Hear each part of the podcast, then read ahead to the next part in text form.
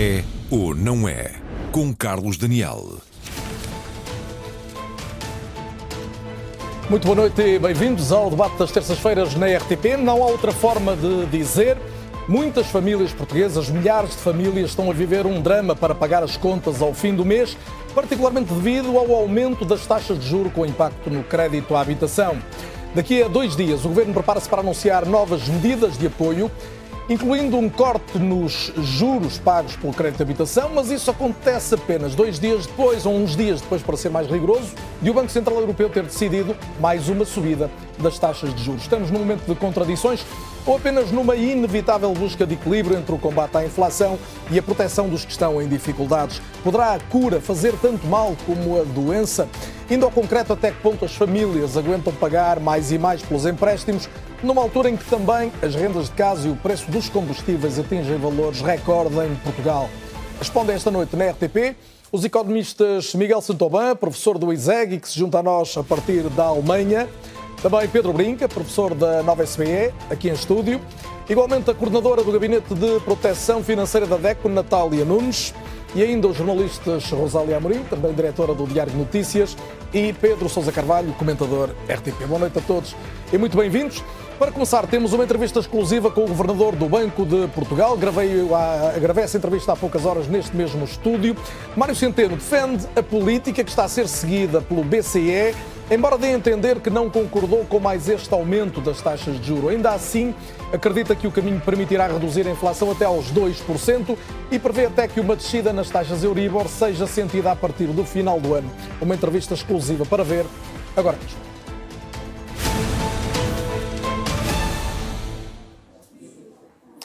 Sr. Governador, bem-vindo à RTP. Obrigado por ter aceitado o nosso convite. Obrigado. O BCE decidiu, como todos sabemos, subir mais uma vez, é a décima vez, as, as taxas de juro de, de referência. Disse já muita gente, segundo várias informações, que o senhor podia não ter estado de acordo com este, com este aumento, este novo aumento, mas a verdade é que o senhor também disse ao El País que a inflação é mais injusta do que as medidas que a combatem. Afinal, concordou ou não? Este é o momento para uh, olharmos para a decisão que o BCE tomou entendê-la no seu contexto e na sua completude. O que é que eu quero dizer com isto? É verdade, a, taxa de juros subiu muito nos últimos 12 meses. Um, foi uma subida muito rápida para níveis de taxa de juro que já não experimentávamos há algum tempo. Uh, e isso é novo uh, e deve ser compreendido. E depois há uma segunda dimensão, que é a mensagem que uh, o Conselho de Governadores passou sobre o que é o futuro. Uh, e a mensagem que devemos hoje focar é nestas duas dimensões.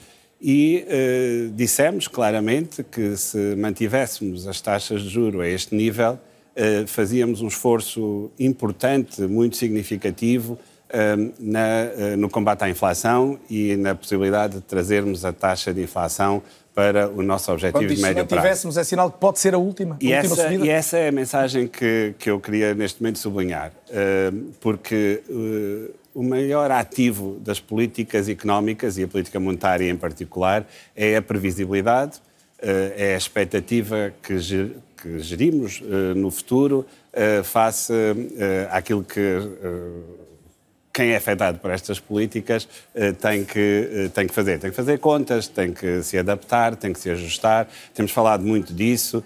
Uh, ligado um pouco a esta ideia da rapidez com que as taxas subiram.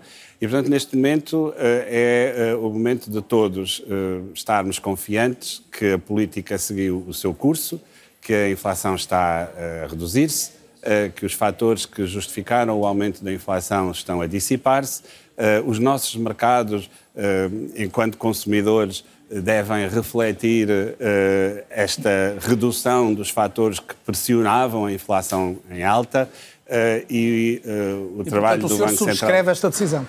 São decisões colegiais, nós todos temos opiniões, divergimos muitas vezes durante o debate. Eu queria valorizar uh, este, este, duplo sentido da decisão. Tocou numa palavra-chave que é a previsibilidade. O senhor já, já, aludiu à possibilidade das taxas começarem a descer, ainda que lentamente, em setembro ou em novembro. Em setembro já não foi, voltaram a subir. Uh, não se arrepende de ter dito isso, ou seja, no sentido de que a, previsão que fez foi, foi de que as coisas melhorassem e essas boas notícias não se confirmaram. É importante perceber eh, do que é que eu estava a falar. Eu estava a falar, e continuo a referir isso, uh, do, daquilo que são as taxas que o mercado espera para a Euribor, que, que, no fundo é aquela taxa que mais reflete as decisões do Banco Central Europeu, que são indexantes da maior parte dos nossos contratos de habitação, de empréstimos variados e que, portanto, influenciam diretamente as nossas, as nossas vidas. E essas taxas continuam a ter um perfil de redução a partir do final deste ano, tal como quando eu referi isso há uns meses. E é importante que isso seja entendido por todos no que é que isso também significa. Por isso é que eu há pouco referia que uh, o BCE uh, tomou decisões e, e, deu um sinal para o futuro. Uh, esse sinal para o futuro está refletido naquilo que são os futuros das taxas indexantes dos nossos contratos. E é essa a informação que temos que usar no nosso dia a dia. Muito concretamente, se espera que este seja o último aumento, este que foi agora decidido? As decisões são sempre tomadas reunião a reunião e com base na informação que vamos recebendo. E a informação que temos hoje permitiu-nos dizer que esperamos que este nível de taxas seja compatível com a inflação atingir no médio prazo uh, os 2%. E isto quer dizer muito, porque é a primeira vez que o BCE que o Conselho de Governadores comunica desta forma uh, com os mercados, com os cidadãos, que na, na verdade são os destinatários da Falemos nossa política. dos cidadãos que estão a mãos com esta subida recorde das taxas de juros, valores do crédito de habitação a estourarem, a questão das rendas também, como sabe, até o preço dos combustíveis de novo em valores recordes de muitos meses. O país aguenta? Falou de um tema, antes de ir à pergunta que me fez, eh, que é muito importante, que tem a ver com os combustíveis. Uh, esta inflação que vivemos eh, teve origem eh, em choques eh, energéticos, na guerra, numa recuperação bastante rápida da crise pandémica e que gerou um conjunto de pressões sobre a oferta que acabaram por fazer com que a inflação, um fenómeno que não conhecíamos há várias décadas, tivesse a disparasse. A decisão que tomamos uh, é condicional uh, em choques futuros. Uh, não estamos livres e temos vivido. Exatamente. E, portanto, temos que entendê-la no contexto em que ela foi tomada. É verdade que tudo isto tem sido difícil, essencialmente pela rapidez com que o processo desenvolveu, quer o da inflação, quer a reação das autoridades monetárias, e não foi só o BCE, foi em todo o mundo. E isso obrigou a que todos nós, os cidadãos, as empresas, eh, tivessem eh, que ajustar em muito pouco tempo uma dimensão muito significativa. E a questão dos combustíveis entra mesmo. onde nessa equação? E a equação, a equação, os combustíveis entram porque, eh, vamos lá ver, eu, não, não, estamos a prever um novo choque energético que possa vir do aumento do petróleo. Até porque as economias hoje dependem menos do petróleo do que, do que há uns anos atrás poucos anos atrás. Se, olha, se formos mais para trás, então ainda menos. E, mas, mas, podem acontecer esses choques. E se acontecerem esses choques, todos temos que entender que as condições eh, em que a política monetária é, é tomada também variam elas mesmas. E, portanto, hoje, com o que conhecemos, uh, temos consciência e quisemos fazer, uh, transmitir essa mensagem de que uh, as taxas como estão hoje são compatíveis com uma inflação a 2%, no contexto em que, em que, vivemos hoje. E já que falou da questão dos combustíveis, faria sentido hum, reduzir a fiscalidade sobre os produtos energéticos, designadamente sobre os combustíveis? É uma questão muito debatida em Portugal nos últimos dias. Havia, seria virtuoso isso? Deixe-me dar-lhe a minha opinião mais global sobre essa matéria. Nós vivemos um, um, um, um dilema uh, muito grande de transição uh, hoje uh, em todo o mundo, que tem a ver com o desafio climático. E o desafio climático só se combate se nós adaptarmos os nossos, os nossos comportamentos a, a, enfim, um conjunto de, de, práticas mais sustentáveis no futuro. Isso obrigar-nos a, a reduzir a nossa pegada energética uh, e o consumo Também é isso que de energia. que tem havido mais fiscalidade isso, sobre esses produtos. Isso, exatamente. E, portanto, o que nós temos que, quando olhamos para a questão uh, também da fiscalidade na energia, temos sempre que ter em conta que estamos a, estamos a tentar resolver um conjunto de, de, de, hum, desafios que temos pela frente e que não jogam todos. Portanto, pensar sempre... no longo prazo e não decidir apenas em função do curto prazo Era, ou da seria, necessidade Seria a minha mensagem, sim. Muito bem. Em, relação a outras questões, e voltando à questão se o país aguenta, eh, pegamos no caso concreto do, do, crédito de habitação, o Governo admite uma diluição dos juros eh, posteriormente aos próximos dois anos, havendo uma espécie de moratório, ou seja, as pessoas pagarem menos juros, uhum. e, portanto, pagarem um pouco menos de mensalidade e pagarem e diluírem isso em mensalidades que serão idênticas com a recuperação das, das taxas de juros. É favorável a esta ideia? Nós uh, temos que gerir, cada um de nós nos nossos orçamentos, uh, a forma melhor de alisar uh, o que é o efeito de um choque, por exemplo, de taxas de juros. E, portanto, eu acredito que para, alguns, um, para algumas famílias, no contexto de alguns contratos, um alisamento desta natureza possa ser, possa ser eficaz Devo dizer que muitos já estão a ser uh, operacionalizados pela banca. Uh, o impulso que o decreto-lei que irá ser aprovado possa proporcionar uh, a esse tipo de ajustamento é, nesse sentido, bem-vindo. Temos apenas que pensar que estamos a diferir pagamentos que iriam ocorrer hoje para um momento futuro no tempo esta... E, portanto, não defenderia isso de uma forma generalizada a todos os. Não me parece que hoje, nas circunstâncias económicas em que vivemos, com o emprego em valores máximos, com os salários em valores como nunca antes eh, foram pagos em Portugal, eh, com o desemprego eh, no nível baixo em termos históricos que temos hoje, que isso pudesse ser uma solução generalizada, surpreenderia muito que, que isso fosse. Medidas assim. como essa, pegando nesses exemplos, mas podemos juntar outras, a questão do IVA zero, a questão que tivemos da entrega de cheques diretamente a muitas famílias, até muita gente da classe média, essas medidas de política orçamental contrariam a política monetária do BCE, ou seja, nesse sentido, as medidas restritivas têm menor efeito se os governos, o português e não apenas, adotarem este tipo de decisão? A resposta curta é não, eh, porque se elas forem temporárias, se elas forem focadas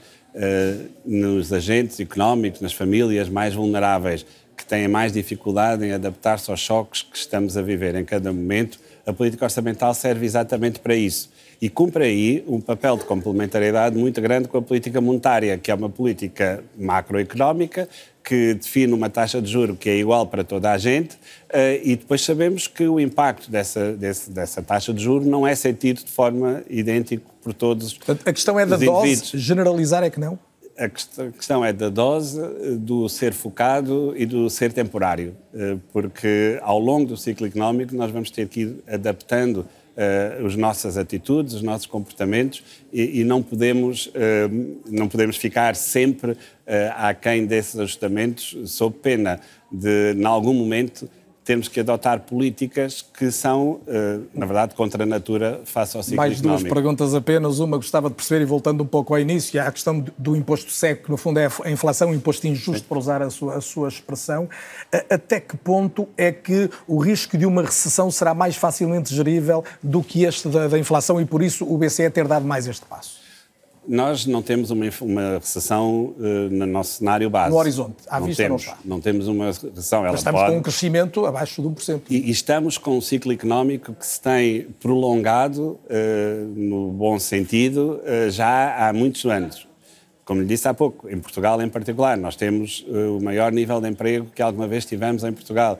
Temos o maior volume portanto, de salários portanto, que alguma vez foi pago. que a dose esteja a ser demasiada para que o doente tenha problemas com a cura? Neste momento, eu acho que nós temos todos os instrumentos na política monetária e na política orçamental para uh, responder de forma positiva àquilo que sejam necessidades uh, que as famílias e que as empresas possam ter. Aliás, que, aliás, temos feito exatamente isso, não só em Portugal como na Europa, e temos, aliás, feito como, com uma mestria, passo o autoelogio, que é muito pequenino, porque eu sou uma parte muito pequenina nessa equação, que não tem sido comum noutras, noutras jurisdições mundiais. Seja os Estados Unidos, seja o Reino Unido, seja a China, nessas grandes economias, nós temos visto. Por muito que o senhor nem sempre concorde, a Europa está a fazer o que é certo. Está a fazer muito melhor do que, se calhar, é o, o, o historial da Europa uh, noutros momentos de crise, aliás, em algumas muito recentes, uh, e devemos também estar orgulhosos nisso. Não sei se tem os elementos todos para me responder, mas há cada vez mais gente que fala do seu nome como putativo candidato à presidência da República. Sei que o tema é deslocado do essencial da nossa conversa, mas um jornalista não resiste a uma pergunta destas. Hoje exclui essa hipótese? E o governador também tem que que se manter na, naquilo que foi o objetivo desta entrevista. Hoje o objetivo foi, é falar de taxas de juros eh, e de inflação. Uh, Espero ter a oportunidade de colocar a pergunta numa outra oportunidade. Muito obrigado, Carlos. Boa noite e muito obrigado por ter vindo à RTP. Obrigado.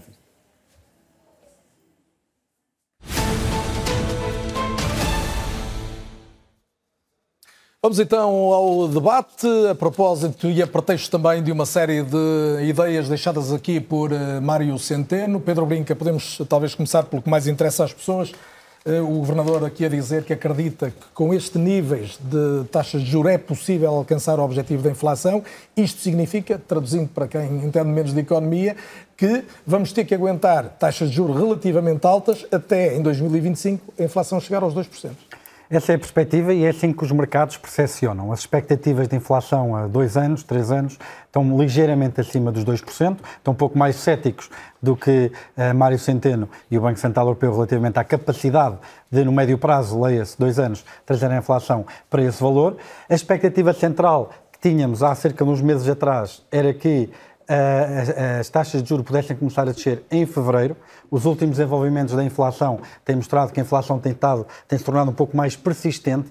Ela desceu, mas está a descer cada vez menos, se quisermos assim, em alguns casos. Tanto nos Estados Unidos como na Europa. Tanto nos Estados Unidos como na Europa, e isto pode lançar ou adiar este alívio da, das taxas de juros, tanto que a expectativa neste momento é que algum alívio das taxas de juros poderá só se materializar para o verão do ano que vem. Miguel Santobam, boa noite também. Espero que se sinta confortável apesar da distância. Vamos ter linha aberta para poder intervir sempre que entender que seja útil. No outro prato da balança, em relação a esta luta contra a inflação, está sempre o risco de uma recessão que Mário Centeno afasta. O Miguel também afasta. Boa noite e bem-vindo. Muito, muito boa noite e agradeço o convite e estou muito, muito confortável, penso eu. Espero que me estejam a receber em Estamos a ouvi-lo bem desde logo, muito obrigado também. O, nós nunca podemos afastar o risco de uma recessão porque os ciclos económicos são um facto da nossa vida económica e, portanto, não, não podemos pensar propriamente que ela não, não, não vai existir. Nós podemos ter algum, aquilo que os ingleses chamam wishful thinking, mas temos de ter a noção de que, de facto, as recessões existem. Neste caso, neste, no, no, no, no, caso que nós estamos agora aqui assim a pensar, nesta subida das taxas de juro, nós temos um problema, quanto a mim, eu estou de acordo com uma parte do que o Mário Centeno disse, mas não estou, não, não o sigo noutra. Ou seja, estou de acordo com o diagnóstico. A, a, a inflação decorre de várias perturbações da oferta. Ele eh, disse, disse quais são, de estrangulamentos, da questão do Covid, questões de matérias-primas, etc. Eh, isso é um facto. Mas se decorre de choques negativos e perturbadores da oferta, então a política monetária não é um instrumento, digamos assim, ideal para combater essa inflação.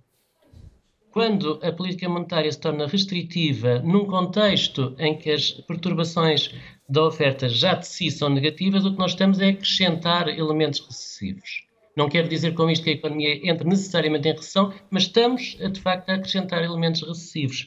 E, portanto, estamos a entrar, estamos a utilizar um custo de oportunidade e estamos a acrescentar desemprego para combater uma, para, para fazer com que a inflação uh, diminua. Não é, como muitos economistas costumam dizer, não há almoços grátis, e neste caso não é grátis de todo. Portanto, não validaria, e pedindo uma resposta rápida, esta, mais esta subida da taxa de juros? Não valido esta, mais esta subida da taxa de juros. Não, não, não, me foi perguntado, mas se me perguntassem, dizia que não. Acaba de ser e acaba de ser muito até, claro. Já agora, deixa-me acrescentar uma outra, uma outra, um, um outro argumento. Um, eu acho que ouvi bem da parte do governador do Banco Central que a taxa de que a inflação já estava a descer.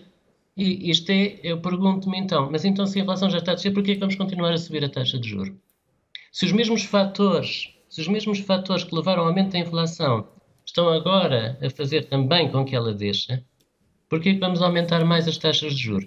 Acho que, de repente, de repente é como se houvesse um controle absoluto, e eu acho que isto é, é um, é uma, é uma questão que me surpreende, como se o Banco Central tivesse um controle absoluto sobre a inflação através das taxas de juros. Mas nós vimos que ela aumentou imenso e não foi por, por, por atuação do Banco Central, e também diminui, também não é só pela atuação do Banco Central. Há uma outra questão aqui eh, que tem mais a ver, eh, Rosália, com a economia real, a vida de todos os dias, que é esta questão, e é, será a novidade da semana, o Governo avançar com um decreto-lei que vai permitir que toda a gente, portanto é uma questão verdadeiramente universal, possa uh, reduzir 25% da, da, do que paga de Euribor aos bancos ou seja, eh, todas as famílias portuguesas que o pretenderem eh, poderem pagar menos de mensalidade muito em breve. Eh, esta medida, já podemos ir se ela é contracíclica em relação às, uhum. às políticas restritivas, mas parece-te uma medida que vai de facto ajudar, vai ter um impacto efetivo e vai haver muita gente, Mário Centeno dá a entender, que espera que não haja assim tanta gente à procura de, desta ajuda. Vai haver? Eu creio que vai haver, eu creio que Mário Centeno aí pode estar enganado, tendo em conta aquilo que é a, a sensação, o barómetro que nós sentimos todos os dias quando entrevistamos, eh, enfim, as famílias portuguesas, quando ouvimos nos fóruns, eh, nas televisões, nas rádios, aquilo que se está a passar em muitas famílias que já estão a contar ao tostão o orçamento familiar. Sobretudo neste mês de regresso às aulas, com esse peso da despesa familiar muito forte na componente da educação, há uma pressão que se agudizou no pós-férias e, portanto, eu acredito que vai haver muita procura desta medida, porque mesmo que seja um pequeno alisamento, foi a expressão usada pelo Governador do Banco de Portugal, é um alisamento que pode ser 50 ou 60 euros, seja o que for, dá para mais um saco no supermercado, dá para mais um saco de alimentação e isso é importante para muitas famílias neste momento. E há muitas que nos estão a ouvir, são famílias que têm, podemos dizer, um rendimento médio até bastante significativo para, o, vamos dizer, uma série de portugueses que vivem muito abaixo disso, rendimentos de 1.500, 2.000, 2.500 euros, mas todas essas, desde que tenham crédito de habitação, hoje estão a sofrer bastante. Todas essas estão a sofrer bastante, até porque depois há uma tempestade perfeita, os preços dos combustíveis subiram novamente esta semana, o gasóleo, só o gasóleo 6 cêntimos é bastante, e portanto a alimentação subiu e o IVA zero não teve o reflexo na conta de supermercado que todos nós esperaríamos, e a juntar a tudo isto, as taxas de juro e também a falta do mercado de arrendamento, que poderá vir a subir 7%, cria aqui uma tempestade perfeita e portanto há esta pressão. Eu estava aqui também a pegar no telemóvel, porque estava precisamente aqui a dar a aprovação final da primeira página da manhã e a ver também uma previsão importante uh, relativamente àquilo que falamos aqui, que é do OCDE, da OCDE precisamente. E a OCDE vai mais longe, não fala só em 2025, diz precisamente que novo choque dos combustíveis pode prolongar um aperto nos juros para além de 2025. E, portanto, este choque está a ser visto com grande preocupação e partilho aqui, porque acho que é mesmo importante para quem nos ouve, e estes, uh, os juros muito altos poderão prolongar-se então para lá de 2025, as falências e o desemprego podem reaparecer, alerta à OCDE. E dá umas não, farpas acaso, ao BCE. Mário Centeno, na entrevista, destaca a questão dos combustíveis como a incógnita. A incógnita e a tempestade perfeita. Já agora, só mesmo para fechar, dá aqui uma, uma bicada no, no BCE quando diz que a partir de 2022 enfraqueceu de tal modo a economia que podemos agora estar numa situação mais difícil para lá de 2025. E, portanto, temos de ser aqui muito cautelosos nesta análise. Uh, Deixa-me só juntar mais um dado antes de passar, passares a palavra certamente ao Pedro. Mário Centeno falou de outro ponto muito importante nesta entrevista. Falou da economia comportamental. Ele não usou a expressão tal e qual, mas falou em comportamento. O comportamento que nós vamos ter agora é de uma grande contração de consumo, acredito eu. Houve uma certa vingança do consumo depois da pandemia, houve aqui uma expectativa de que tudo ia melhorar e, entretanto, há uma contração que se agudiza.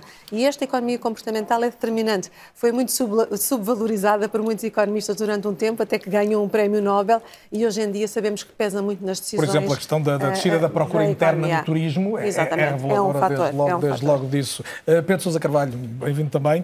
Uh, esta questão da, das ajudas às famílias e começava a poder pedir o teu olhar a partir disso, a embargo de poderes olhar mais globalmente em relação às, às, medidas do BCE a seguir, mas esta questão do, de se esperar que as pessoas possam não aderir em massa eh, é, é um otimismo exagerado do Governador do Banco de Portugal? Eu acho, o que eu percebi, boa noite antes de mais, eu acho que eu percebi que ele disse é que fiquei com a sensação que ele defendia a medida, mas não defendia que a sua aplicação fosse feita de uma forma generalizada. Porquê? Porque tal como está desenhada a medida, ela faz sentido para quem eventualmente possa estar numa situação de aperto financeiro, com a corda na garganta, mas não faz sentido de todo para quem esteja numa situação relativamente normal, mesmo que possa eventualmente ser eu, uma eu ideia fiz esta leitura porque sedutora. O, o, Mário Centeno falou duas vezes numa circunstância em que as pessoas têm emprego, ou seja, o desemprego está baixo, os salários estão a subir, e estes são dois dados indiscutíveis, independentemente das dificuldades das pessoas. Eu- Eh, e ele- e, e, e porque ele insistiu nisto mais que uma vez? Vês ali quase um, um recado ao Governo até quinta-feira afinem a, a proposta? Eu acho que ele tem razão e eu acho que é a visão da banca. Eu, a primeira vez que ouvi falar nesta ideia de haver uma moratória eh, nos juros eh, foi eh, em maio deste ano por parte do Paulo Macedo, que é o Presidente da Caixa Geral de Depósitos.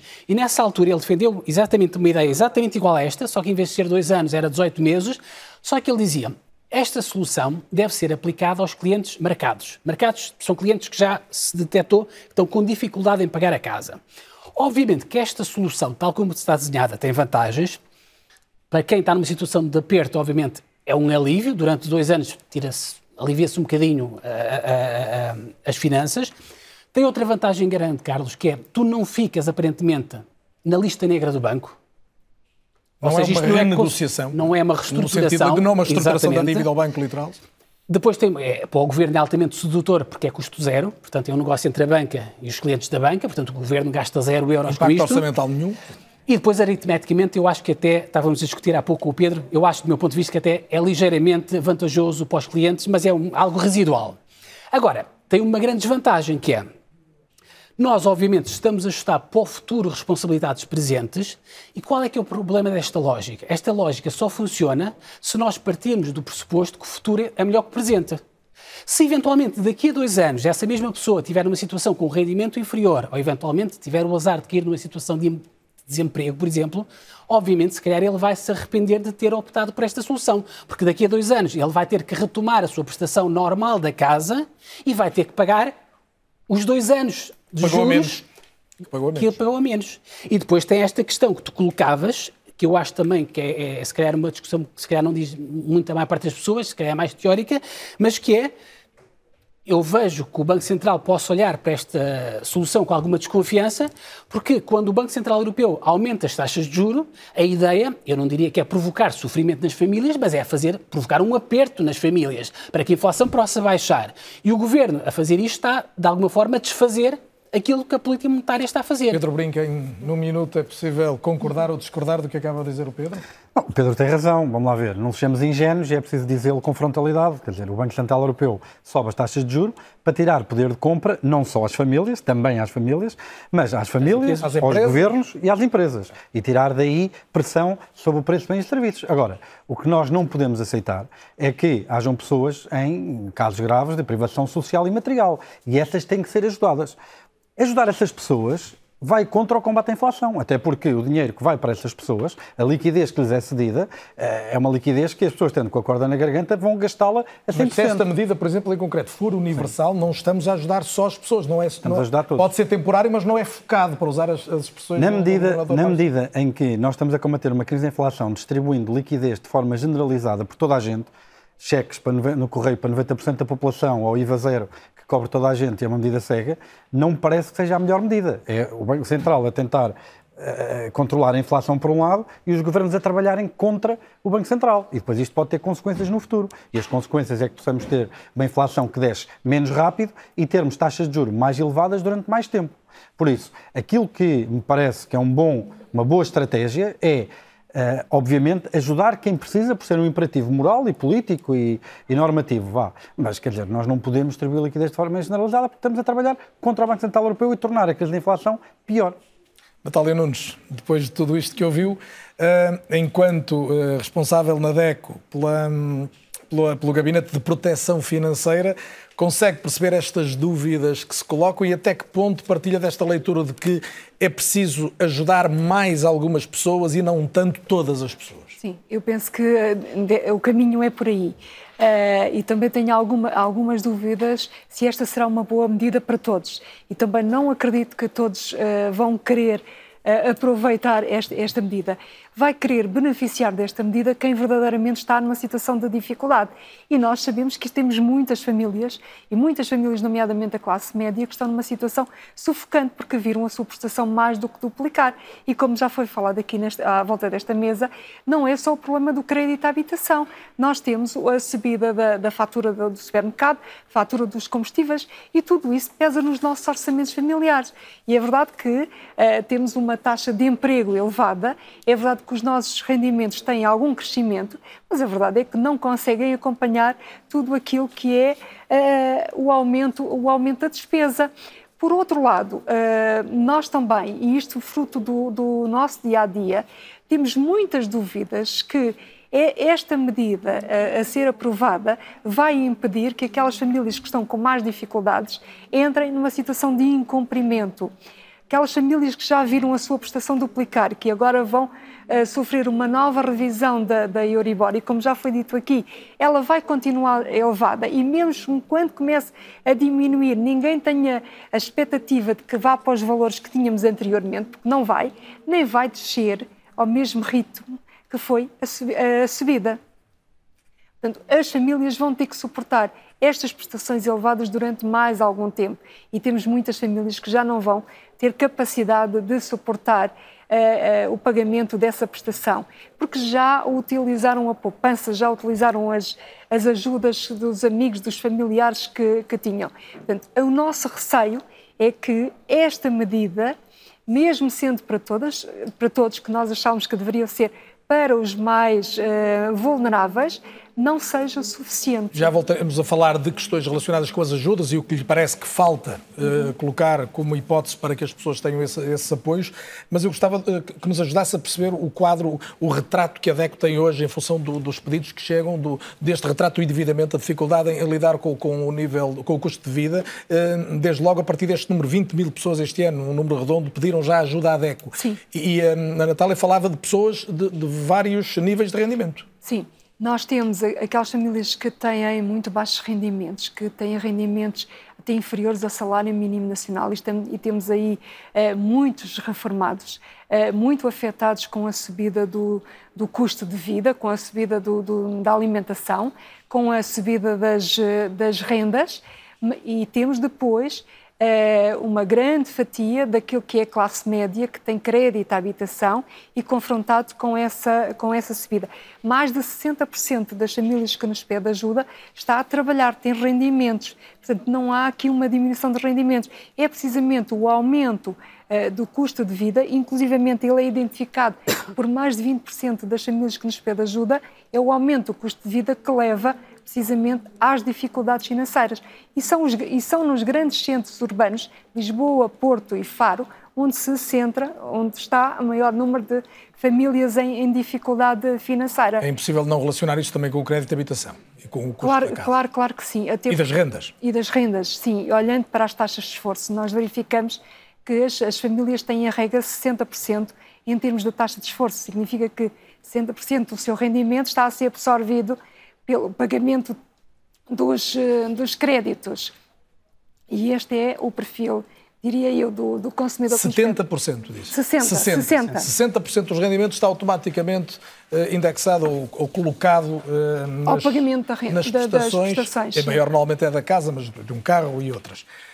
Vamos a um exemplo concreto de uma família que acompanha este É ou Não É, uma família que posso dizer da classe média, a Sara e o Jorge. Cumprimentos a ambos e fiz questão de colocá-los ainda na primeira parte do programa para que possam ser acompanhados também pela Clara e pela Alice, que são as vossas filhas de 8 e 2 anos. Diria que a Clara perceberá melhor a, no a nossa conversa, a Alice não, lhe interessará tanto. Mas gostava que me começassem por dizer, e falará quem entender em, primeiro lugar, um, em relação a esta questão da taxa de esforço com o que eh, passaram a pagar a mais, designadamente da prestação da casa, e já vamos falar disso. A vossa taxa de esforço hoje está acima dos 50% do rendimento ou ainda não? Neste momento está nos 50%. Precisamente nos 50%. E, e, e, uh, e a, o crédito de habitação tem que peso nessa, nessa, nessa porcentagem? É, é, só o crédito de habitação que nós temos, só temos esse crédito. Portanto, só o crédito, taxa, o crédito de habitação representa esses 50%. E teve um, um, aumento, pergunto, exponencial, como o de tantas famílias de que ouvimos falar. Quando é que contraíram o crédito e como é que tem sido a evolução?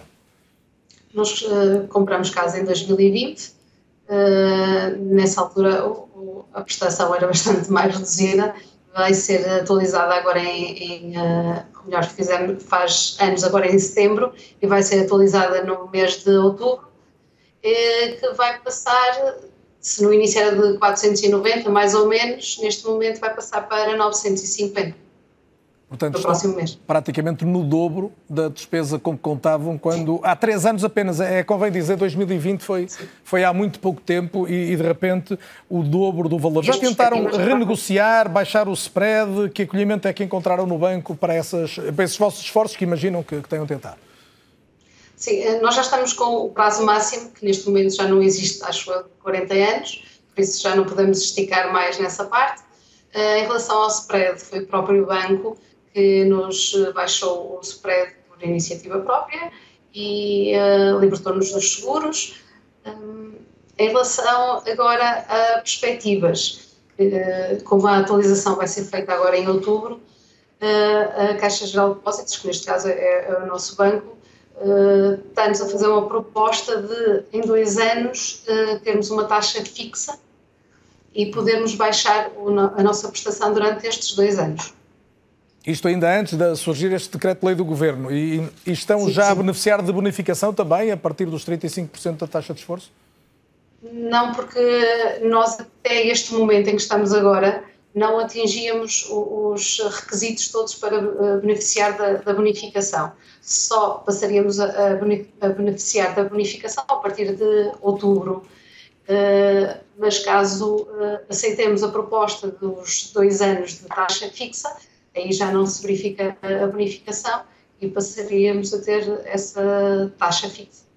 Sara, compreenderá, as, as, perguntas têm muito a ver com, com o facto de serem a Sara e o Jorge um, um caso exemplar, no sentido que são uma família que está a passar por estas, por estas dificuldades comuns a, a, tantas famílias. A Sara é licenciada em Bioquímica e Química Alimentar, trabalha como técnica de higiene e segurança alimentar numa padaria em Castelo de Paiva e o Jorge é professor num curso profissional na Escola Secundária de Aroca. Como eu disse no início, tem duas filhas, sei que uma uh, tem de estar na creche, a outra tem, tem que estar no ATL. Isso também são despesas fixas vossas, pelo, pelo que soube, um, eh, à volta de 200 euros para, para as duas meninas. Uh, a minha pergunta pergunta é. Um, o vosso rendimento, e citei as vossas, a vossa atividade para perceber que evolução tem tido, porque já se falou aqui do aumento salarial, nominal, em alguns casos real também. Como é que tem sido no vosso caso? Sim, em termos de aumento de salários, temos, no, no meu caso, um aumento, uh, mas claro que esse aumento para conseguir acompanhar estes aumentos de, de, de, custos é insuportável, não é? Não há nenhum aumento que consigamos uh, ter que, que, nos ajude neste aumento de custos. Em relação, por exemplo, ao Jorge, que entrou, uh, vinculou com a escola, uh, foi-lhe reduzido o salário em 100 euros mensais, o que também não ajudou muito durante este tempo. Exatamente. Acrescento, porque tá, era técnico especializado a contrato, eh, consegui vincular e fiquei como técnico superior, então aí eh, tive que começar do escalão mais baixo e, e então eh, tive uma redução de cerca de 100 euros no, no vencimento. No vencimento. Hum, já tiveram de recorrer a poupanças, a ajudas para fazer face a estas despesas que ultrapassaram qualquer crescimento dos rendimentos? Para já ainda não. Muito bem. Mas avizinha-se um tempo mais difícil, não é? Neste momento ainda não estamos com os 950 euros de, de prestação, esse é o próximo mês, mas claro que vamos fazendo já algumas medidas. Este ano não fomos de férias, eh, vamos retirando algumas coisas Sim, poupar, poupar é impossível e gastar menos do que se estava habituado a gastar. Em relação à taxa fixa, ficou-me ainda essa dúvida. A vossa expectativa é de pagarem menos também ou apenas de não aumentar mais? Não, eh, a, a, proposta é de fazer uma taxa fixa de 3,75 e passaríamos a, a pagar 820. E isso pode ser uma boa ajuda. Sara e Jorge, Sim. espero que o futuro seja, seja, apesar de tudo, mais simpático do que esta realidade atual. Desejamos para todos e, obviamente, para vocês também, com um beijo às vossas filhas e então votos de, de felicidades. Obrigado pela presença Obrigado. e pelo exemplo que trouxeram em direto ao é ou não é da RTP. Uh, eh, Natália, há mais alguma coisa que se possa dizer a famílias como a Sara e o Jorge? Eu diria que uh, eu estava a ouvir eh, esta, esta família e estava a identificar as inúmeras famílias que todos os dias nos batem à porta. Precisamente este o, o, o cenário. Uh, e é de, de, famílias em verdadeiro desespero, sem saberem o que é que podem fazer e muitas vezes a desconhecerem se as propostas que lhes estão a ser apresentadas são ou não as, as melhores propostas. E neste caso ainda tem um banco que apresenta alguma proposta. Até de iniciativa própria. Até de iniciativa própria, porque existem muitos bancos que nem sequer oferecem, apresentam qualquer uh, proposta uh, às, às, famílias. Uh, e, e, muitas, e temos muitas famílias que estão a, a tomar decisões radicais de colocarem as casas no mercado da venda porque não têm condições de suportar o pagamento da, da, prestação e não encontram da parte da banca uma abertura para uh, encontrar uma solução que seja, uh, eu diria que uma solução que seja benéfica para as duas partes, porque nem as famílias querem entrar em um cumprimento e a banca também deveria privilegiar que as famílias não, não, não entrassem. E aquilo que nós todos os dias verificamos é os bancos ainda a dificultarem a vida, a vida às, eh, às famílias. Miguel Satoban, eu gostava da sua opinião sobre esta aparente contradição entre um BCE que aperta um pouco o garrote e tenta que as pessoas não aqueçam mais a economia e depois o que é possível fazer para ajudar as famílias, que passa muitas vezes por facilitar ao nível das despesas, para terem menos despesa e aumentar, eh, tanto quanto possível, alguns rendimentos.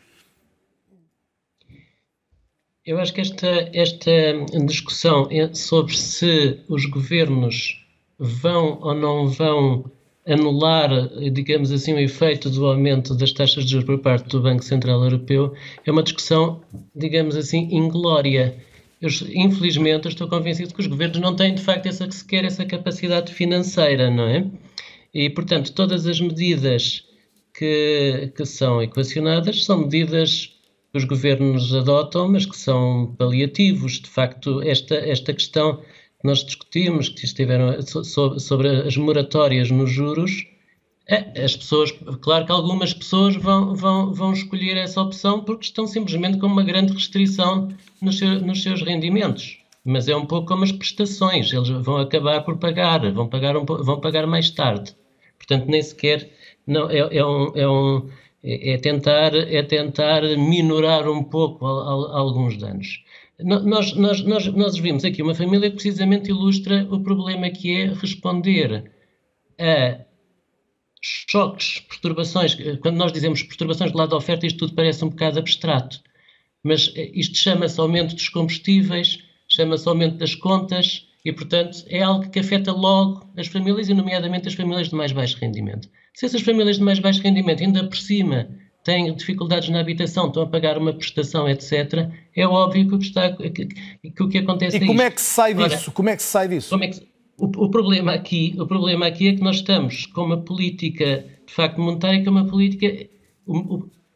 Chamar-lhe imperfeita é um, é um, seria um, é, é, é um pleonasmo. É, é, é, pouco, digamos assim. É um, é, um eufemismo, queria dizer. Cara, eu, estou, eu estou mesmo convencido que daqui a uns anos nós, eh, nós vamos nos debruçar sobre a nossa história económica e vamos pensar, mas usavam mesmo aquele medicamento para tratar aquela, aquela doença, não é? Não havia assim uma coisa melhor. E há? Era mesmo aquela. E há? Isto acontece, isto acontece com, com várias outras coisas, não é? E portanto, às vezes, às vezes há até um discurso para mim é quase reminiscente do, do, do, dos romances de Charles Dickens e, da, e do tempo da Revolução Industrial, não é? É, não podemos ajudar as pessoas para que os equilíbrios se proporcionem. Isto já, já, já, já, já não deveríamos estar propriamente nesta, nesta, nesta, nesta perspectiva. Se a política monetária tem de facto pode ter um efeito e até pode haver uma subida das taxas de juro quando nós temos aquilo que se chama uma economia a bombar. quando a procura é excessivamente pujante, quando há questões de euforia consumista e coisas do género. Mas não é nada disso que nós estamos a, a, a assistir, pelo contrário, já temos dificuldades. Portanto, estamos a acrescentar, de facto, uma dificuldade. Pode, pode ser que no fim tenhamos uma inflação até muito baixa ou quase negativa. Mas, que quanto preço? a mim, há um problema, há um problema Pedro eh, importante que eu acho que Gostava- ser... A a opinião do Pedro Brinca agora, isto que dizia o Miguel Santoban. Há Deixem-me só acrescentar uma coisa Se há outro remédio. Sim, sim, Miguel. Só, só mais uma coisa, para, para o Pedro Brinca depois poder, poder, poder pegar. Nós temos um Banco Central que tem como único objetivo, como único objetivo a estabilidade dos preços e manter uma inflação baixa. Essa, essa inflação baixa, diga-se que nós nunca sabemos muito bem o que é que é exatamente baixo, mas eh, é, é 2%. Ainda podíamos até pensar porque é que é 2% e não 3%.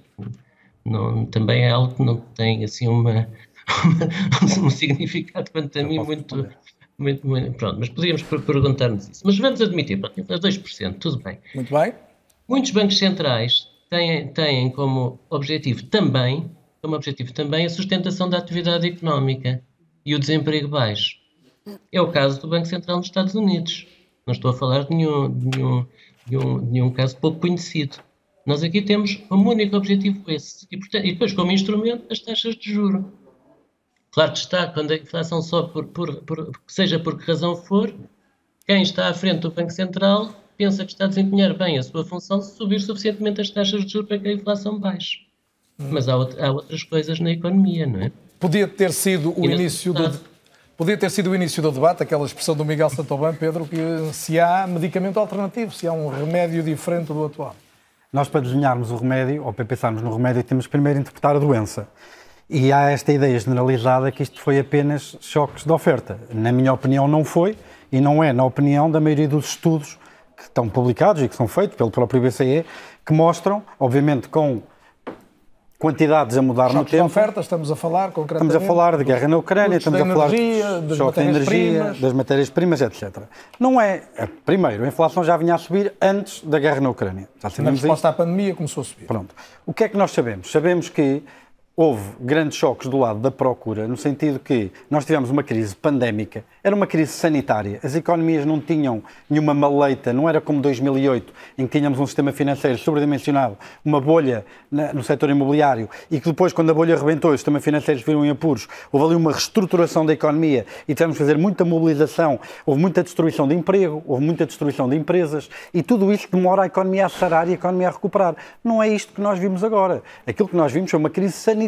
As economias estavam relativamente bem, a Alemanha estava perto de 0%, estava na dúvida se ia para uma recessão ou não, mas quer dizer, as economias em geral estavam bem. O que é que isso antevia? Antevia que quando a crise sanitária passasse, a economia teria uma recuperação muito rápida. E as ajudas que foram feitas na altura do Covid, em média, e é importante distinguir aqui a discussão das ajudas, em média, das distribuições que depois nos dão famílias, como aquelas que nós estávamos a conversar, a ajuda em média é hoje a percepção que as ajudas foram longe demais. Eu estou à vontade para dizer, porque na altura critiquei o governo, Portugal até foi muito mais comedido nas ajudas, o governo português foi muito mais comedido nas ajudas eh, durante a pandemia do que a generalidade dos outros governos. E eu na altura até critiquei por isso e hoje até digo que não tinha razão e que tinha razão era o governo, eh, porque de facto aquilo que nós vimos foi uma inflação galopante. Nós, Portanto, se isso vinha da pandemia, de alguma ajuda excessiva em alguns contextos. não, e, aliás, mesmo agora, nós, vamos lá ver, se a zona euro fosse Vamos- um país... Mas temos que chegar aqui à resposta que estamos a dar. Já vamos. Era remédio. Se a zona euro fosse um país, a zona euro neste momento estava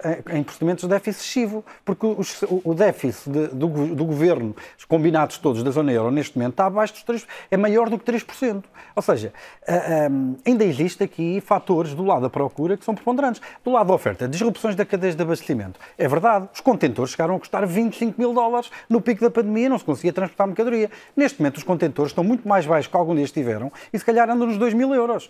Nós demorávamos, o tempo médio de transporte de mercadoria, quer pelo Rota do Médio Oriente, quer pelo Pacífico, andava nos 60 dias. Veio a pandemia, chegou aos 120, 130, 150. Neste momento está de volta aos 60. Quer dizer, eu não vejo muitos choques de oferta ainda aí a, a- a ver. O que eu vejo, de facto, é uma inflação. E a inflação é, por definição, a capacidade das pessoas, governos e empresas de comprar bens e serviços que é superior à economia de os produzir e distribuir liquidez de forma generalizada, não ajuda. E, portanto, por muito que custe, é preciso que as pessoas, as empresas e os Estados tenham menos dinheiro disponível? É preciso, em média, que isso aconteça. Agora veja, falámos da questão dos Estados Unidos, tem um mandato dual. É verdade, o mandato do, do, da Reserva Federal norte-americana é ter em pratos idênticos da balança o, a, a, o emprego e a, o controle dos preços. O Banco Central Europeu não é o caso, tem um mandato hierárquico primeira prioridade do BCE é o controle dos preços e só se esse objetivo não for, não, não for posto em causa é que o BCE pode olhar para o emprego. Mas o que é certo é que os Estados Unidos, neste momento, têm uma inflação menor e uma taxa de juros ainda maior do que aquela que está na zona euro. E nós também não podemos ter uh, muito, não podemos descolar muito daquilo que é a taxa de juros dos Estados Unidos, porque a maior parte das commodities, todas essas matérias-primas que depois vão se refletir no preço da produção e depois no bolso do consumidor, são cotadas em dólares. Se houver um diferencial muito grande das taxas de juro, o euro, o euro perde valor face ao dólar, não é? E depois começamos a ter inflação importada, porque tudo é cotado em dólares, o euro vale menos e trazemos Pedro, essa pergunta muito concreta. Portanto, eh, na sua leitura, não há uma alternativa óbvia, a questão é o doseamento? A questão é o doseamento. E esta, e esta medida... E já estamos a ir longe demais ou não? Essa é uma pergunta que eu, que eu gabo quem tenha a confiança de dizer com certeza que fomos longe demais. Porque não, que é uma, foi uma decisão muito difícil. Aliás, os rumores que se ouvem por aí é que, de facto, aí Mário Centeno poderá esclarecer, porque ele participou na reunião, é, é, que foi uma decisão muito disputada. E eu percebo porquê. Primeiro, pelas razões que eu apontei antes, que justificavam até uma política, se calhar, de subida da taxa de juros. Mas também é verdade que, neste momento, nós estamos. As, há bocado foi falado nas falências, nós temos o valor mais alto das falências desde 2015. Nós temos a Alemanha, passou uma recessão técnica, temos a zona euro estagnada. O único sinal bom que nós temos neste momento é a resiliência do mercado de emprego. Porque se assim, por acaso. OCDE, desculpa, Pedro, vai, diz que vai aumentar quer a falência, quer o desemprego. Portanto, esses são fatores que vão agudizar-se Exatamente. também. Se o, mercado, se o mercado de trabalho, porventura, não se aguenta e o desemprego dispara, tudo isto, excedentes, concorrência para ver quem baixa mais os impostos, etc. Isto desaparece num instante. Uhum. E o, não desaparece, mas para por uns minutos o nosso debate. É a altura do intervalo. Voltamos eh, logo a seguir para retomar a questão desta noite.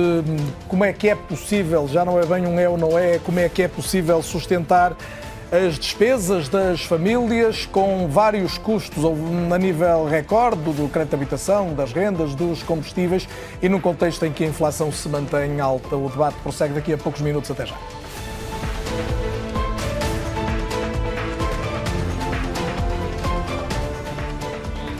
Bem-vindos de volta ao É ou Não É. Mário Centeno defendeu a eficácia das políticas do BCE no combate à inflação. Numa entrevista exclusiva aqui no É ou Não É, disse acreditar que as taxas atuais permitem que a inflação venha a descer até ao objetivo de 2%. E essas taxas continuam a ter um perfil de redução a partir do final deste ano, tal como quando eu referi isso há uns meses. E é importante que isso seja entendido por todos no que é que isso também significa.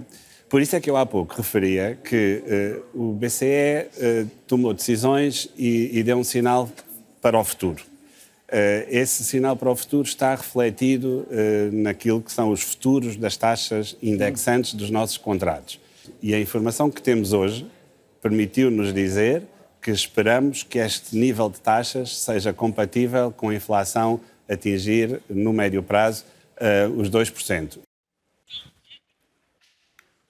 A verdade é que quase não tínhamos memória de inflação verdadeiramente. A guerra na Ucrânia avivou essa memória dos europeus, mas a verdade também, já foi dito aqui esta noite, em que esta subida tinha começado após a resposta à pandemia. O remédio do BCE tem sido então fazer subir as taxas de juro. A questão é quanto tempo vai durar o tratamento e se o paciente resiste. É o arranque para o raio-x desta noite. Pergunta 1 um, como se chegou até aqui. Os primeiros arrepios inflacionários começaram então depois da pandemia. A disrupção nas cadeias de abastecimento elevou os preços perante uma oferta diminuída e uma procura constante. Mas foi depois de fevereiro de 22, depois do início da guerra, que a febre da inflação descolou. Aumento súbito dos custos de energia e matérias-primas, tanto agrícolas como alimentares, colocou a inflação em níveis como então já não havia memória em Portugal e por toda a Europa. A fórmula prioritária, vamos ver a seguir do Banco Central, aqui vemos a evolução da inflação. A fórmula prioritária do Banco Central para combater este problema tem passado então pelo aumento do preço do dinheiro, para desse modo conter a procura. A estratégia em termos lineares, lineares pode dizer-se que tem resultado. Em junho do ano passado, a inflação na zona euro estava nos 8,6% e os juros da Euribor estavam ainda a zero, como vemos ali no início deste gráfico. Assim que a Euribor subiu e depois de um pico em outubro do ano passado, acima de 10%, foi o ponto mais alto, a inflação iniciou então um processo de descida até chegar aos 5,3% de agosto e numa relação que se percebe na linha de baixo com o aumento das taxas de juros. Mas para o BCE isto ainda não chega e por isso tivemos há dias o décimo aumento seguido das taxas de juro. E assim a Euribor a 12 meses, que representa, lembro, 40% do estoque de empréstimos para a habitação, viu a taxa subir para 4,159%, a Euribor a 6 meses para mais de 4% e a 3 meses também para muito perto disso valores que vão necessariamente influenciar ou afetar os empréstimos negociados e os que vão ser atualizados. Portugal está particularmente vulnerável a estas subidas. 90% hoje será menos já do estoque de crédito à habitação, é, no entanto, negociado com taxa variável. A título de exemplo, e a partir de um simulador do Jornal Público, podemos calcular o impacto das taxas de juro no orçamento de uma família num crédito de habitação que fosse hoje atualizado e com uma média da Euribor do mês de agosto. Um capital em dívida, vamos simular então, de 130 mil euros, com 30 anos de prestações para pagar, tem hoje uma mensalidade de 400 euros, se indexado à taxa Euribor a 3 meses. Passaria a ter uma mensalidade de 750 euros. Seria um agravamento de 365 euros mensais quase, portanto, para o dobro. Não admira por isso que pelo menos 20% dos novos contratos feitos em Portugal tenham sido já renegociações. Segundo as contas do Jornal Económico, os seis principais bancos renegociaram mais de 64 mil créditos à habitação. Vemos aqui, sendo que perto de 7.500 ao abrigo do diploma do governo para renegociar com os clientes em maiores dificuldades. Para o Banco Central Europeu, esta contenção é inevitável para que a inflação encolha até ao tal patamar desejável dos 2%, que eh, será atingido, em princípio, eh, contando uh, o BCE que as contas batam certo e que não haja fatores de distúrbio até 2025. Certo é que enquanto houver inflação alta não há grande esperança de taxas de juro mais baixas e com orçamentos limitados por prestações mais altas, as famílias vão comprar menos bens e serviços. Assim a economia recente, as empresas não terão a mesma liquidez para investir. Entramos no tal cenário de uma possível recessão, mas que Mário Centeno recusou neste programa esta noite, que esteja no horizonte do BCE. E podemos retomar a partir daqui a conversa com os meus eh, convidados e volto a chamar o Miguel Satoban, que está à distância, mas em permanência neste programa, com esta dúvida se lhe parece que, perante este cenário de uma inflação que ainda vai estar alta durante algum tempo e as taxas de juros acompanhando essa tendência, se temos mesmo que nos habituar, se isto é, para usar uma expressão que tem uns dois, três anos, um novo normal. Eu estou convencido que nós vamos ter de nos habituar, de facto, a umas taxas de juros mais elevadas durante algum tempo, eh, tendo em conta tudo aquilo que tem sido declarado pelo, pelo, pelos responsáveis nessa matéria. Há, há, há um gráfico que o Carlos Daniel mostrou que mostra a taxa de juros a subir e a inflação a baixar. Um, não é necessariamente uma relação de causalidade perfeita entre esses dois acontecimentos. A inflação também baixa depois de ter subido por outras razões, e uma delas é porque o preço do petróleo começou por aumentar e depois diminuiu, o preço do gás começou por aumentar e depois diminuiu. E, portanto, assim como a inflação não aumentou porque as taxas de juros baixaram. Também a inflação pode baixar, não necessariamente porque as taxas de juros aumentam. Este é um ponto que me parece, que me parece, que me parece importante. Eu, estou, eu gostava também de dizer que estou de acordo com o Pedro Brinca em algo. A inflação, e este surto de, de inflação não começou com a, com, a, com a guerra da Ucrânia, de facto, embora esse acontecimento tenha sido um dos que o acentuaram. Começou com a pandemia, mas não necessariamente por causa do, do, apoio que foi dado às famílias durante a pandemia, mas pelos estrangulamentos que essa mesma pandemia uh, implicou.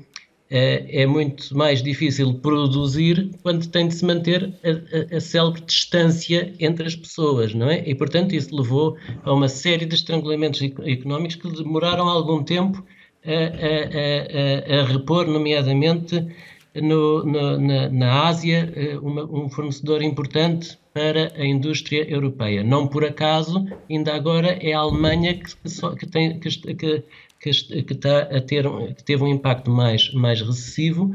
Isso tem muito que ver com a sua estrutura altamente industrial por comparação com outros países como Portugal, que, que, que tem uma economia de serviços, não é? E que tem, por exemplo, beneficiado o, o fluxo de turistas, nomeadamente no pós no, no, no, no pós no pós no pós-Covid. Miguel, gostava da sua é. opinião também sobre esta esta questão que, que, levanta alguma perplexidade quando tantas famílias passam por dificuldades, que é os bancos apresentarem lucros significativos e ficar sempre a questão até que ponto os bancos podiam estar a ajudar mais na resolução da crise. Podiam? Olha, eu agradeço imenso essa questão, porque também, de facto, há aqui uma, um outro aspecto das taxas de juros que nós não, não, não, não temos conversado. Aliás, dois aspectos que são importantes, quanto a mim, ou mais até. Um deles são as taxas de juros sobre os depósitos, não é? E a remuneração da poupança. Nós esperaríamos que um, um dos aspectos que também é importante já agora era que se as famílias pagam mais nas suas prestações, e repare que há um, também um dado importante naqueles cálculos, é que as prestações não aumentam de acordo com a inflação, elas aumentam para o dobro. E os preços não estão a aumentar para o dobro. Portanto, mesmo quando os salários acompanham a inflação e aumentam de acordo, vamos imaginar 5%, qualquer coisa assim, o esforço para pagar a prestação é de facto muito maior. Isso provoca dificuldades grandes. Um, e perdi-me no, no, Estava a dizer que os bancos, por exemplo, ao nível das taxas dos depósitos. A questão dos depósitos. A questão dos depósitos. Portanto, seria de esperar também, já agora, e podemos fazer o raciocínio pelo outro lado, que é o seguinte: bom, se há inflação, então o dinheiro que as pessoas têm no banco está a perder valor. Isso também pode ser compensado por uma taxa de juro, taxa de juros superior. Mas essa parte não está a acontecer. E eu penso que devia haver também uma, uma, uma uma intervenção bastante mais ativa do Banco Central Europeu já agora e dos bancos centrais nesse sentido. Os bancos deveriam também proporcionar uma maior taxa de juros a quem tem lá. Percebi aqui no estúdio, Miguel, manifestações de concordância desde logo da, da Natália Nunes com esta última opinião. É verdade, porque ehm, nós, sentimos, nós consumidores sentimos isso, portanto pagamos muito pelos créditos e recebemos muito pouco ou quase nada pelos pelos depósitos. Os depósitos não têm acompanhado de forma nenhuma o aumento das taxas de, de juro e não se compreende também a passividade do próprio regulador, porque o regulador também podia ter aqui uma postura uh, mais ativa, mais interventiva, no sentido da banca ter outra, outra remuneração relativamente aos depósitos.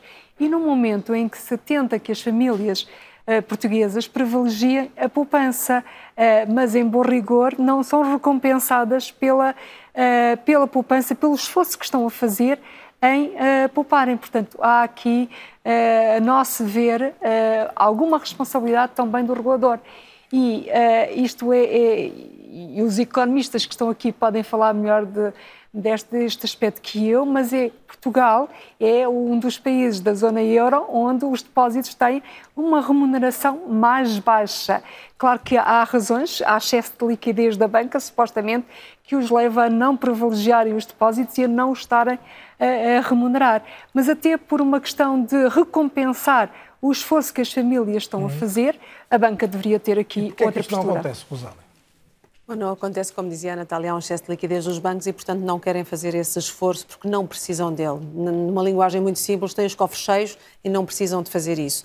Por outro lado, hum, enfim, muitos dos aforradores foram para os certificados de aforro, sobretudo na primeira série, eh, quando a taxa de juros era melhor. Agora, alguns, enfim, têm voltado e, portanto, tinham ali um escape.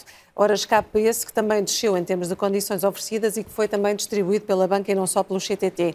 Mas, no fundo, eu creio que a grande, a grande razão é os bancos não precisarem disso, não é? Os bancos viveram grandes crises financeiras, uma delas a da Lehman Brothers, que nós eh, assinalámos há pouco tempo, foi precisamente no mês de setembro de 2008, e depois disso houve uma atitude completamente diferente da banca. Neste momento não precisa disso e, portanto, não está a atuar, a atuar desse modo, tomar a nós que tu, pelo menos, neste tipo de negociação que fez com esta família que esteve aqui há pouco em direto. Certo, que é chegar-se à frente, ter uma proatividade e atuar em relação ao spread ou uma taxa fixa ou variável, dependendo das situações. Mas aí também é preciso, e estávamos a falar isso em estúdio, é preciso fazer contas, porque essa mudança para uma taxa fixa em dois anos ou em mais até pode ser prejudicial para a família se a taxa de juro vier a descer.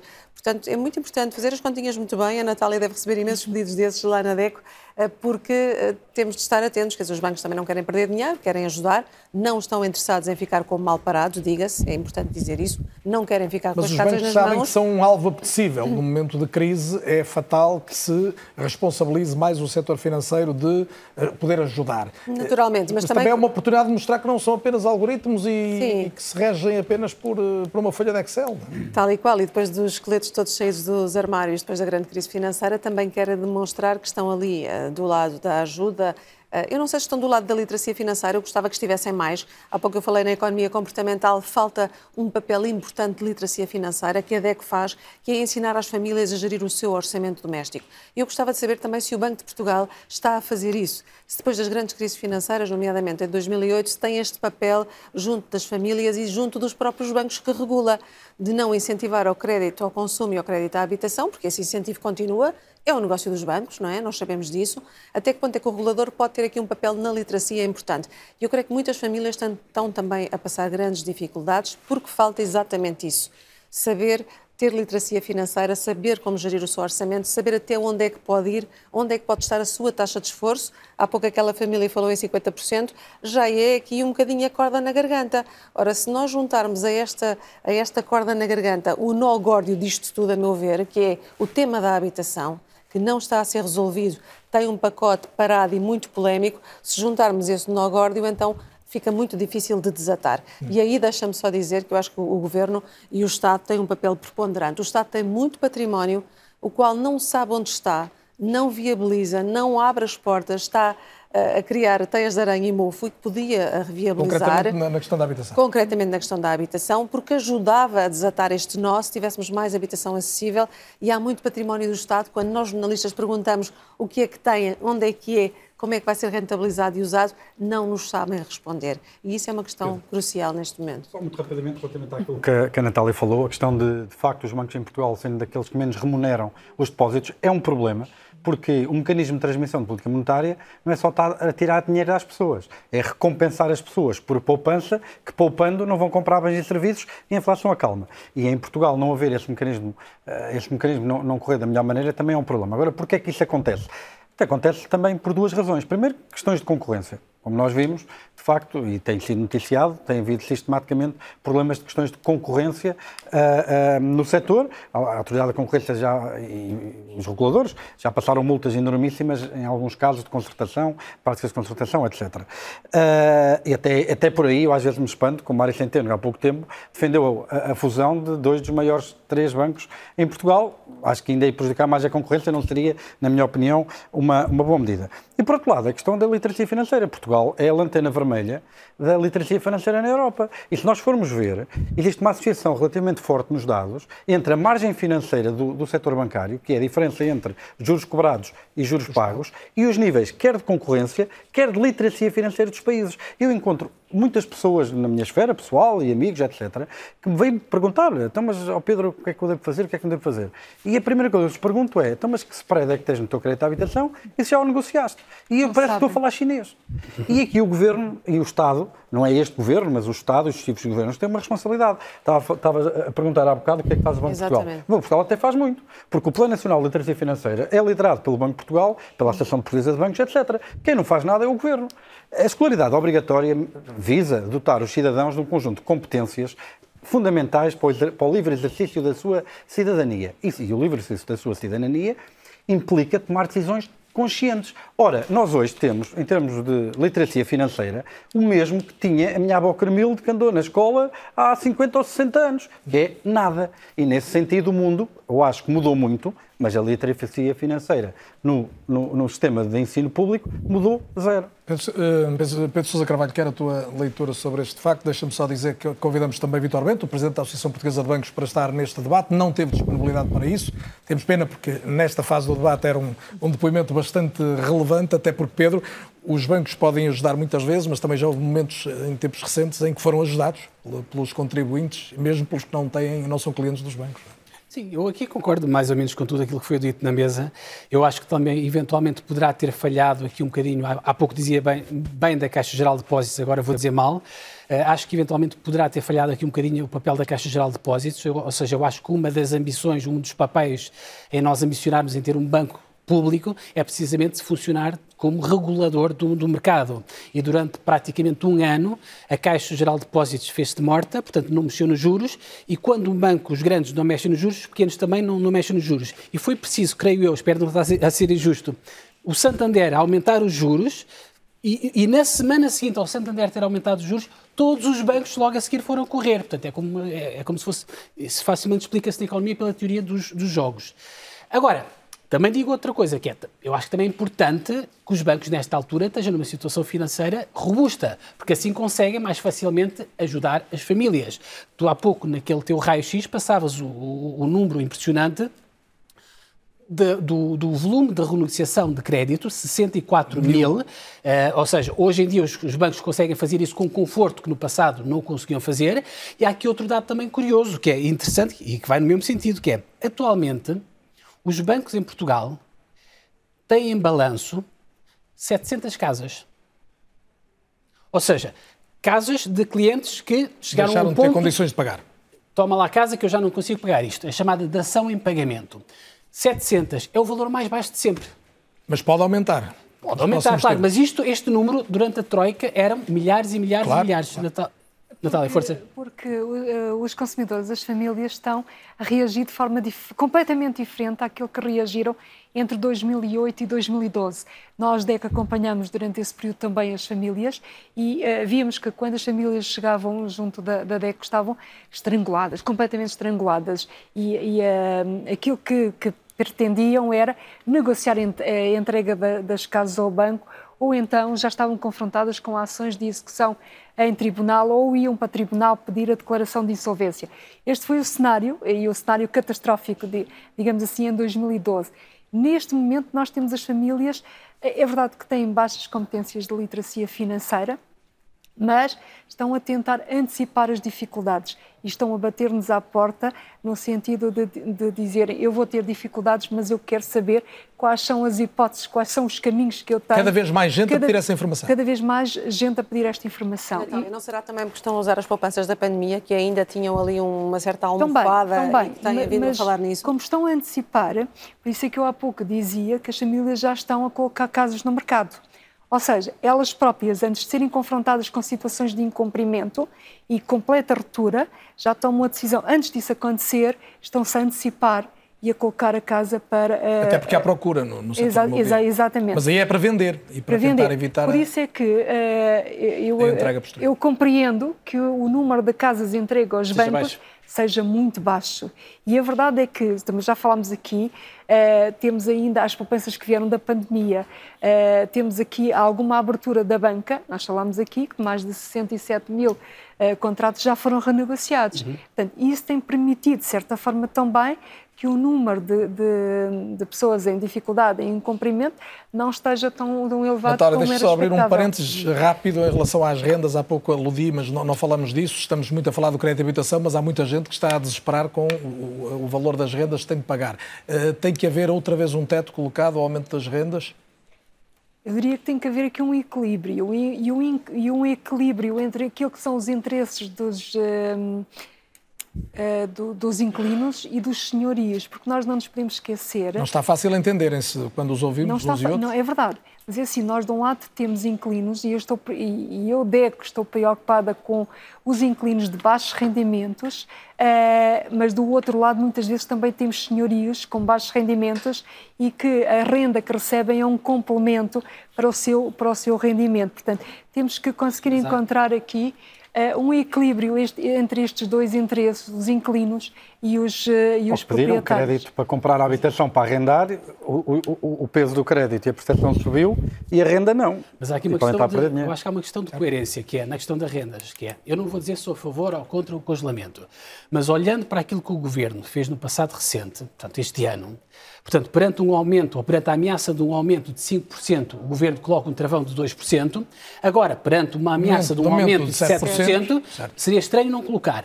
Mas há outra questão de coerência mais importante, que é, no pacote mais habitação, que vai ser reaprovado na quinta-feira no Parlamento, está lá uma medida, uma das medidas que vai ser aprovada é a fixação de tetos para a subida de rendas nos novos contratos de arrendamento. Então tu vais colocar tetos nos novos contratos de arrendamento E esperar não que mais- proteges as pessoas que já têm arrendamento. Isto é completamente... eh, usando a própria lógica do governo, o governo É um indicador sentido. de que haverá. Agora, eu, eu percebo, e, e- e com isto termino, percebo também que o gover- governo possa ter um argumento que não tinha no ano passado, que é este ano nós já temos uma coisa que não havia neste, no ano passado, que é um mecanismo de apoio a pagar as rendas, é um mecanismo que paga até 200 euros para os inquilinos em, situação de maior carência eh, económica, e o Governo pode usar isto como argumento, eventualmente para não colocar um travão tão baixo de 2%, eventualmente para encontrar o tal ponto de equilíbrio que falava a Natália, eventualmente ser algures entre 2% e 7%. É. Mas, mas é já medida agora, as casas do Mas já mercado. agora eu gostaria Tem que o- ser rápido um de cada Sim. vez, que é para ainda tocar a Mas- questão dos combustíveis já, já agora eu gostaria muito que o Governo olhasse para aquilo que são as falhas que estes apoios têm, porque nós estamos a ver famílias que têm, eh, eh, que a renda representa quase 100% do seu, eh, do seu rendimento em termos de taxa de esforço e que não estão eh, a usufruir de- do, do apoio. Portanto, é necessário também olhar muito bem para estes apoios, porque eles Fica têm alerta. grandes Eu falhas. estava só a alertar para o facto deste congelamento a realmente desincentivar os senhorios a colocarem casas no mercado e isso vai agudizar ainda mais a situação. Por isso há pouco eu falava do nó górdio que é a habitação, porque com a habitação acessível que possa vir do património do Estado não aproveitado, podemos aqui criar uma bolsa no fundo de habitação acessível a que os portugueses possam chegar. Com os salários que os portugueses oferem e com os senhorios a retirarem mais casas do mercado por este motivo do congelamento, fica uma situação muito mais difícil e as famílias realmente não têm para onde ir, não vão ter solução. E acho que esse alerta tem de ficar porque a política pública a ser decidida nesse campo tem aqui consequências graves eh, para os dois lados. Há mais uma questão que me parece relevante e que gostava de colocar antes de fecharmos o programa, Pedro Brinca, que é a possibilidade ou não de se mexer na fiscalidade designadamente no, em relação aos produtos energéticos, ao, ao ISP, à taxa de carbono. Hum, Como é que um, um produto que está na origem da inflação em boa parte continua carregado de fiscalidade? Mas, por outro lado, se reduzindo a fiscalidade não estamos a incentivar o consumo e a contribuir para a inflação. Mais uma vez há aqui uma, Há uma duplicidade. Uma, contra- uma contradição, se quisermos assim. O preço subir tem uma, uma virtude, que é incentivar a, a racionalização do uso, não é? Eh, isso não quer dizer que não ajudemos, e nós podemos ajudar eh, dando subsídios, não é? Ahm, quando nós subsidiamos diretamente o consumo, ou, por exemplo, começamos a, a- a esterilizar esse aumento, aquilo que nós estamos a fazer é desincentivar essa racionalização. Obviamente. Agora, claro que há bens que são estratégicos. Combustíveis mais caros, as empresas obviamente vão cobrar maiores mais caro. custos de produção, transmite há um mecanismo de transmissão Qual o preço? desse aumento. Ah, aquilo que, que me apraz dizer é, é o costume, quer dizer, nós temos que eh, deixar o mecanismo de preços atuar no sentido de racionalizar o consumo, ajudar quem precisa ah, e, que tem, e que tem dificuldades. Quer dizer, este aumento, por exemplo, também está muito motivado pela questão da Arábia Saudita, de repente, com a, com a quebra do, do preço da energia e do preço do petróleo que foi observado no passado, está a restringir a produção para inflacionar os preços. Quer dizer, isto são coisas que acontecem. O preço do petróleo que vem da Arábia Saudita, ou de, de qualquer parte que ele venha, eh, só representa 30% daquilo que é o custo Claro. que nós pagamos na bomba.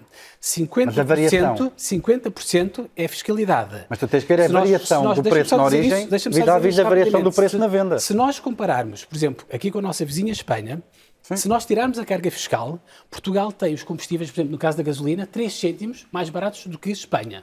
Conseguimos ser mais eficientes a colocá-lo no mercado.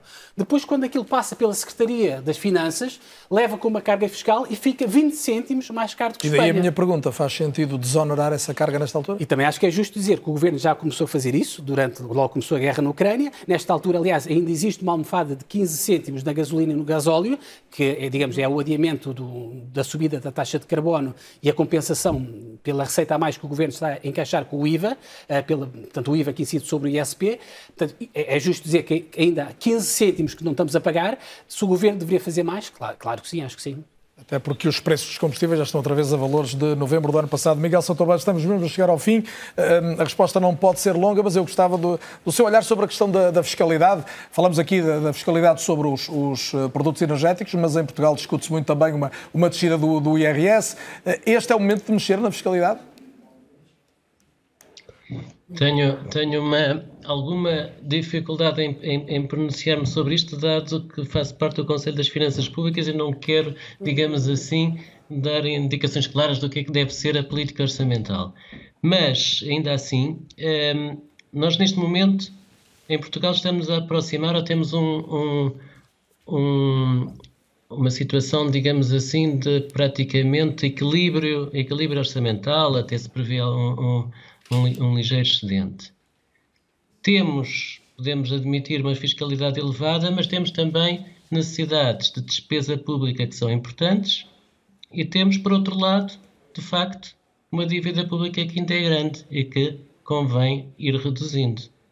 Posto isto, há várias opções de políticas que podem, que podem ser tomadas, uh, mas não me parece que nenhuma delas se possa equacionar uma descida significativa da fiscalidade. Posto isto, há também questões qualitativas nessa mesma fiscalidade que podem serem muito alteradas. Ou seja, eh, eh, nós em Portugal temos, temos, temos seguido uma política fiscal que parece ser um bocado ir buscar o dinheiro onde é mais fácil. Uh, e em muitos casos não é onde a fiscalidade tem também um papel importante, por exemplo, nós estávamos agora a, a, discutir isto, tem, tem, um papel muito importante nos incentivos que, que dão às pessoas, não é? E uma das, um dos, dos, aspectos que nós estamos aqui precisamente a ver era a questão do, dos combustíveis.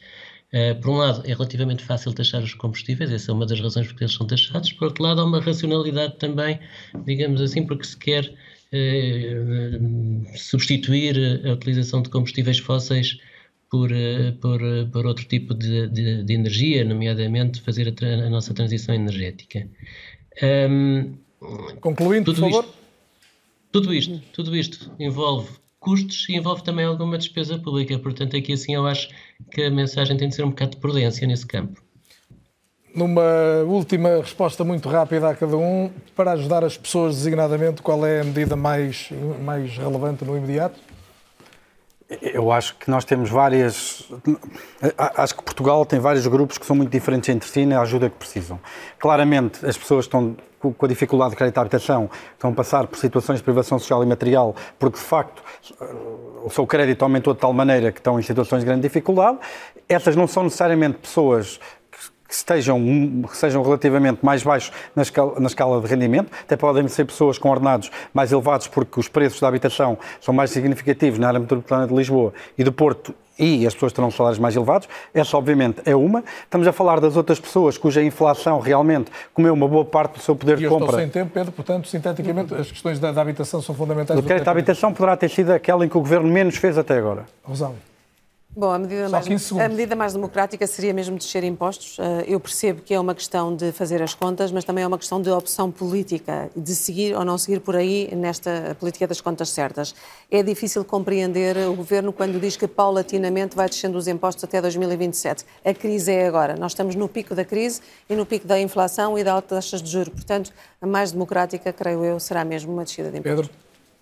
Bom, eu, em relação à questão da habitação, eu acho que era importante o Governo tentar, depois da falsa partida que aconteceu na questão da bonificação de juros de crédito de habitação, era tentar desenhar uma medida como deve ser. Eu acho que não faz sentido nenhum, absolutamente nenhum, nós temos famílias como esta família que vimos da Sária de Jorge, ter uma taxa de esforço de 50% ou superior a 50% e não ter acesso a esta bonificação que o Governo criou e que dá não vai resolver o problema, mas estamos a falar de uma ajuda de até 720 euros por ano. Por ano.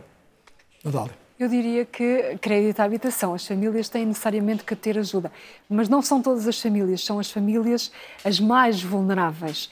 Uh, e, e, a verdade é que a bonificação, uh, pelos requisitos e pelos valores que estão em causa, é uma medida insuficiente tem que ser uma, uma verdadeira medida, uma verdadeira medida de ajuda e que evite as famílias entrarem em situação de dificuldade.